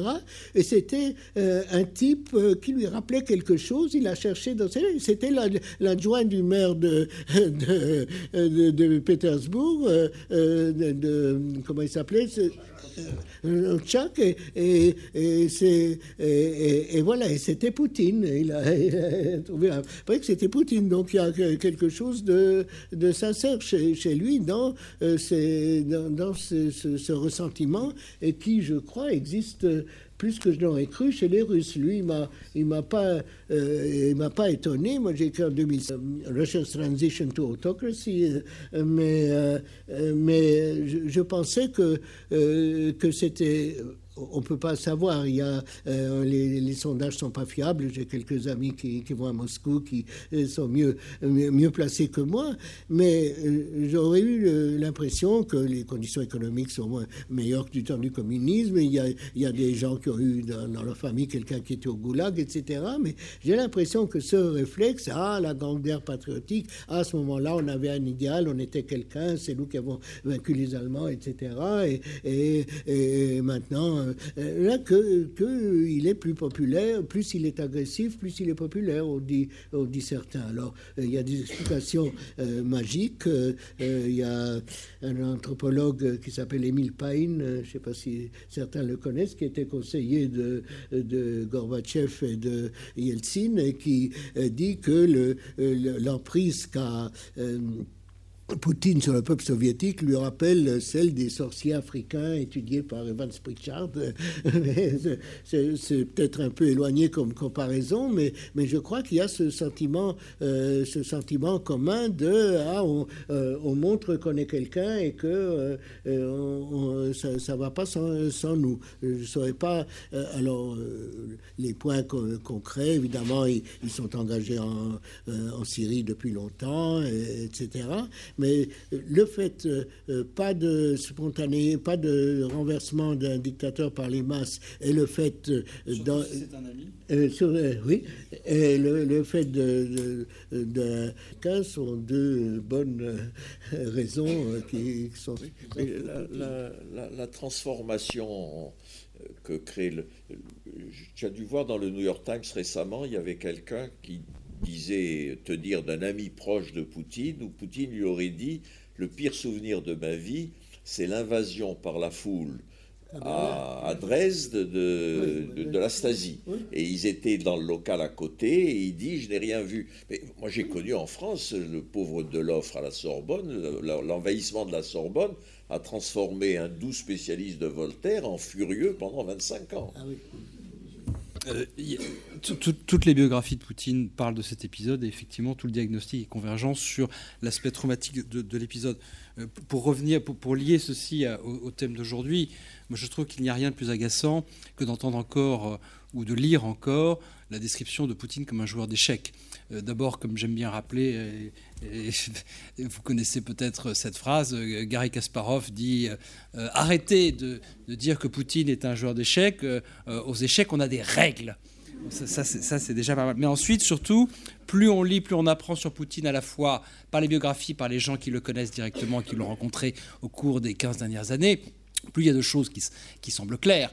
D'abord, effectivement, euh, l'ampleur du ressentiment, c'est vrai, euh, c'est pas un poisson froid, c'est pas parce qu'il a été agent de renseignement et le reste dans sa tête, parce qu'on ne passe pas autant de temps euh, au KGB sans que ça vous structure euh, la pensée de manière probablement irréversible. Ça n'empêche qu'il y a aussi un homme, il y a aussi un ressentiment réel, et il y a aussi, je crois, une certaine paranoïa. Hein. moi, moi, qui avais tendance à attribuer la paranoïa au système russe, notamment dans les milieux militaires russes, je crois que c'est aussi, aussi ça chez, chez Poutine. Mais moi, ce qui me frappe aujourd'hui, c'est que on a à la fois euh, une, Europe euh, centrée sur elle-même et plutôt dépassionnée dans ses affaires extérieures, euh, contrairement à l'intérieur dont je parlais tout à l'heure, une Amérique qui elle aussi est, dépassionnée au sens gouvernée par un calculateur et, avec des, un sentiment, et avec une volonté d'intervention dans les affaires du monde qui est, qui est plutôt dans des, dans des niveaux très très bas. Et cette conjonction euro-américaine face à une Russie très passionné dans son comportement, elle est assez rare dans, dans, euh, dans l'histoire euh, récente. Sinon, sur Obama et le Moyen-Orient, euh, pour moi, Obama et le Moyen-Orient, c'est Trotsky et la Révolution. C'est comme s'il y avait quelqu'un qui, qui, lui rappelait en permanence, mais ça, c'était pareil pour George Bush d'ailleurs. C'était peut-être que vous vous intéressez pas, vous voulez pas vous intéresser au Moyen-Orient, mais le Moyen-Orient s'intéressera à vous. C'est exactement ce qui est arrivé à, George Bush, qui ne voulait pas entendre parler du Moyen-Orient jusqu'au 11 septembre, ou à peu près, et c'était ce qui est arrivé qui est arrivé à Obama. Dernière chose, pour faire le lien et la boucle avec le 11 septembre, euh, si jamais il y avait euh, un un attentat majeur, même si ce n'est pas la priorité de Daesh, même si c'est improbable, mais après tout, un, de nouveau un attentat majeur aux États-Unis. Euh, nous connaissons tous bien les États-Unis. Nous ne pouvons pas répondre de la, réaction américaine et nous pourrions très bien repartir dans un nouveau cycle de violence passionnelle euh, aux États-Unis. Je crois que euh, l'approbation de, Pierre et de Jean-Claude montre que c'est un diagnostic qu'on partage tous les trois. Donc nous, serons peut-être après-demain, demain après-demain, de nouveau dans un cycle différent. Vous voyez, ils ne veulent pas s'engager autour, mais, mais finalement ce qui se passait en Syrie, euh, et, ça les émouvait pas trop, mais quand on a vu les, deux euh, citoyens américains faire un choc aux États-Unis, on dit il faut faire quelque chose. Et alors Obama, ce qui est quand même extraordinaire pour a dit oui, mais il faut faire quelque chose, mais il ne faut pas refaire Bush en Irak ou, le Vietnam. Et donc, il cherche les drones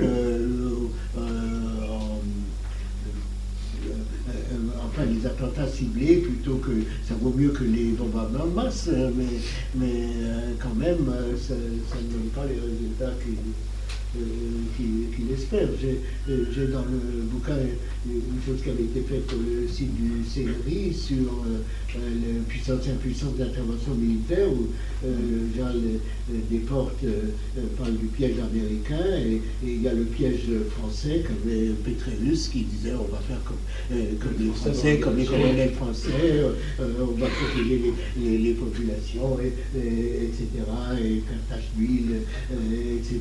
Il y a le piège israélien, les attentats ciblés, euh, euh, où est un peu euh, tombé Obama, mais ça ne, donne pas grand-chose. Donc, de, je crois que ça marche. Oui. Je dis, j'avais une question pour Pierre qui m'est suggérée par le, développement de Jean-Claude Casanova tout à l'heure en, partant de, Pareto, qui est un auteur que moi aussi j'aime beaucoup. Euh, dont vous avez brillamment expliqué les, les, positions, enfin les, thèses fondamentales. Euh, une de ces thèses, c'est que dans ce qu'il appelle les, résidus fondamentaux, euh, peut-être les deux classes principales, c'est ce qu'il appelle l'instinct des combinaisons et la persistance des agrégats. L'instinct des combinaisons, c'est ce qui permet l'innovation, la persistance des agrégats, c'est ce qui permet la permanence. et, une de ces thèses fondamentales, c'est que les, les, corps politiques qui sont viables dans la durée, c'est ceux qui ont, une juste combinaison des deux. Euh, dans son esprit, c'est Rome et l'Angleterre principalement. Euh, il, y a un passage très brillant où il explique que, par exemple, les, gens modernes trouveront que l'horizon funèbre de Périclès dans, Thucydide, qui est le point de vue athénien, c'est beaucoup mieux qu'un discours de Cicéron beaucoup plus plat. Il dit mais c'est Cicéron qui a raison. Alors euh, la question que je voulais poser à Pierre, c'est si on suit le, le, rectangle ou le, ou le cercle, euh, qu'est-ce que les, les, États qui sont, euh, disons, ou, les, ou les, nations, ou les sociétés dans lesquelles ceux qui prédominent, euh, c'est ce qu'on pourrait appeler les, passions rationnelles, est-ce qu'ils sont ou non, comment dirais-je, handicapés par une certaine incapacité à faire appel aux autres? Parce qu'après tout, on parlait tout à l'heure, on a beaucoup parlé de, de Poutine. Euh, ce sur quoi Poutine s'appuie euh, pour avoir des, soutiens en Occident, euh, c'est sur le fait que voilà, les sociétés occidentales sont décadentes, elles ont perdu leur tradition, etc. Est-ce que c'est possible d'avoir une, politique viable si on ne s'appuie que sur les que sur les passions antipassionnelles? Sur les passions Antipassionnelles.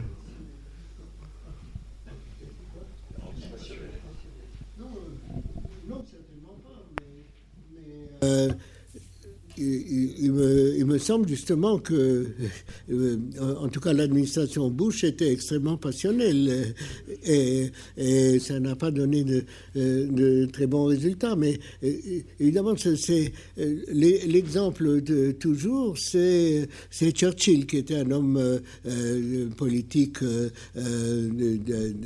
d'un pays libéral, mais qui avait des instincts assez, assez brutaux et qui et, qui savait une chose, se, battre, résister, etc. Alors, euh, c'est chercher la, combinaison entre les deux.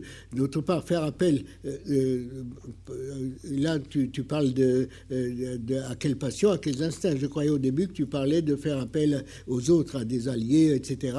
Ça, c'est ce qu'ils essayent de faire, mais qui ne va pas non plus. Il y avait un article, je crois, dans le, dans le euh, New York Times ou, euh, quoi qui disait depuis, depuis le temps qu'on dit on va euh, traîner des des, des Vietnamiens, des Afghans, des, des, Irakiens, etc., ça ne donne vraiment pas, pas grand-chose, mais ça serait leur, leur idéal, ce que Nixon disait cyniquement, changer la couleur des cadavres. et, c'était ça, ça ne, ça ne ils ont toujours de, mauvaises expériences.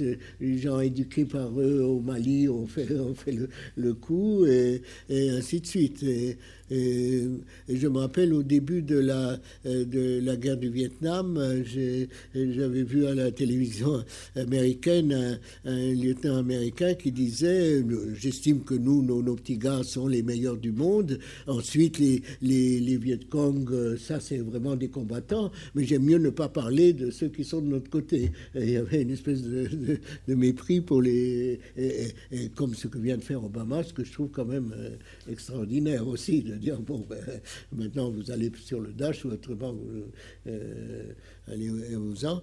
Donc, euh, je, je, crois que c'est pas faute de vouloir s'adresser aux autres, mais il y aura peut-être un président qui a dit qu'il euh, il règle euh, il, règle, je sais pas, en deux mois la, euh, la, question. Il expulse 11, euh, 11 millions de, de travailleurs illégaux et puis il se fait respecter par les Chinois et par tout le monde. C'est M. Trump qui, qui, lui, pour l'instant, mène dans des sondages. J'aime quand même mieux Obama, mais, mais, mais c'est difficile de, de, trouver la, la juste combinaison. Oui.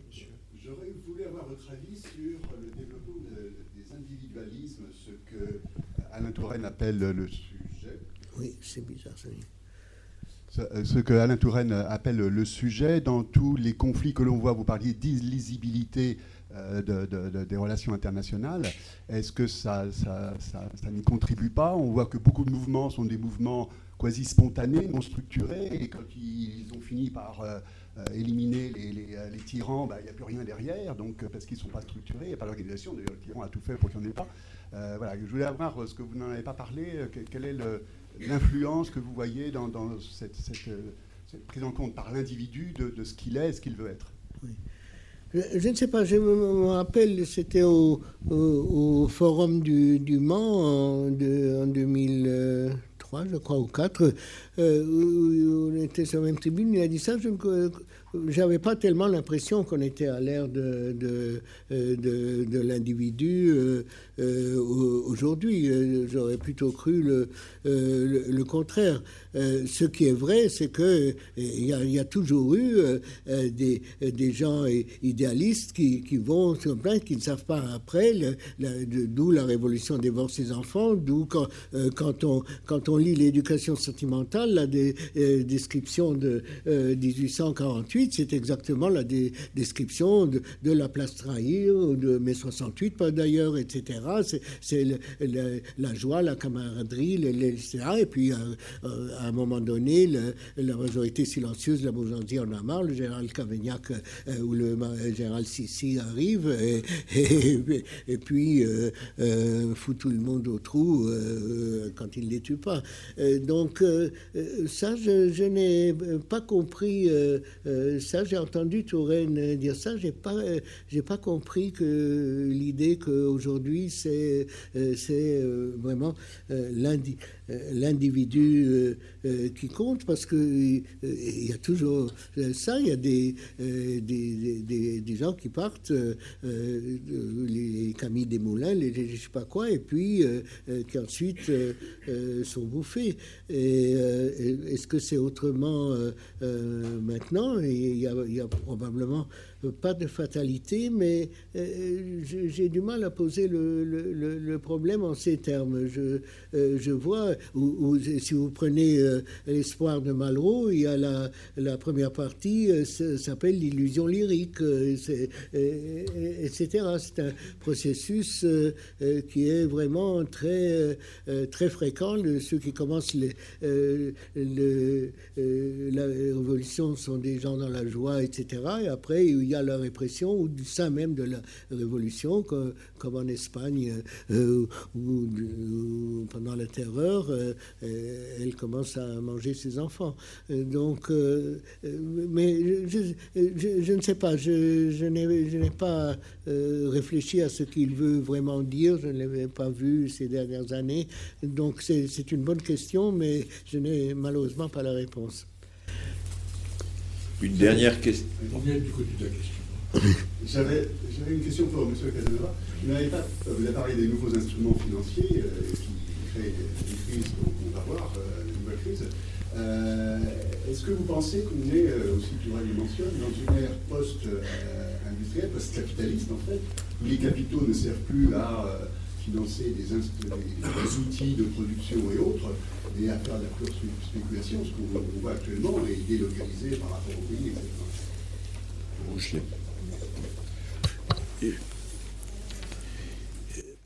je, dirais, si vous voulez, la critique de la finance opposée à ce qui est non financier me paraît une absurdité. Euh, ça n'a pas le sens commun, pour la raison simple. La, finance, ce sont des créances et des dettes. Plus vous avez d'échanges entre les hommes, et c'est la caractéristique du monde actuel, plus vous avez de créances et de dettes, premièrement. Deuxièmement, plus les hommes vivent, plus la période pendant laquelle ils sont non productifs est importante. Ça veut dire que dans toute une période de leur vie, ils sont nécessairement des créanciers. Donc l'accroissement des dettes va être plus fort que l'accroissement des biens. Autrement dit, l'accroissement de la finance est une nécessité historique. C'est dans la nature des choses. Donc les gens peuvent dire les banques, ceci, c'est des fantaisies si vous voulez. Alors simplement, les, les créances et les dettes, c'est non matériel. Donc ça repose essentiellement sur ce que les Romains appelaient la fides, la confiance. Or, la confiance, c'est quelque chose de fragile. Et donc, l'univers financier sera, par sa nature même, un univers incertain, c'est-à-dire avec des zones de risque. Mais le matériel est aussi incertain. Si vous allez en Chine aujourd'hui, vous voyez des immeubles vides. Ça veut dire qu'il y a des entreprises qui ont construit des immeubles. En Espagne, c'était bourré d'immeubles vides. Donc, il y a sans arrêt des risques. Et les périodes, ce qui est, très lié à la période actuelle, c'est que la faiblesse du taux d'intérêt, si le taux d'intérêt est très faible, ça veut dire qu'il y a une préférence pour le présent très faible, que les gens acceptent de s'endetter. Tout le monde s'endette. Écoutez, la, sécurité sociale, l'État français nous donne des leçons. La sécurité sociale fonctionne en s'endettant. Autrement dit, c'est une institution qui finance la vie quotidienne, la santé, etc., en émettant des emprunts. Évidemment, c'est très fragile, parce que si demain il y a un contre-coup, ou si les taux d'intérêt augmentent, euh, si, demain, par un, drame historique, nous avions une brusque augmentation des taux d'intérêt, il y, il y aurait une situation mondiale dans un certain nombre de domaines qui serait très grave. Donc, le financier va se développer, il va accroître la fragilité du monde. 7 milliards d'habitants, entremêlés dans le commerce international, avec un gigantesque système financier et des citoyens des démocraties qui croient de moins en moins à la démocratie, ça fait quelque chose de fragile, si vous voulez, quelque chose dont nous ne savons pas euh, quel, le rôle que joueront les passions, etc. Je crois que Pierre a raison. Nous sommes dans un monde de plus en plus complexe et de plus en plus incertain. Vous avez une manière tranquille de décrire quelque chose d'épouvantable que j'admire énormément. Bah, vous savez, c'était 14-18 euh, ou 39-45, c'était bien pire que les risques financiers.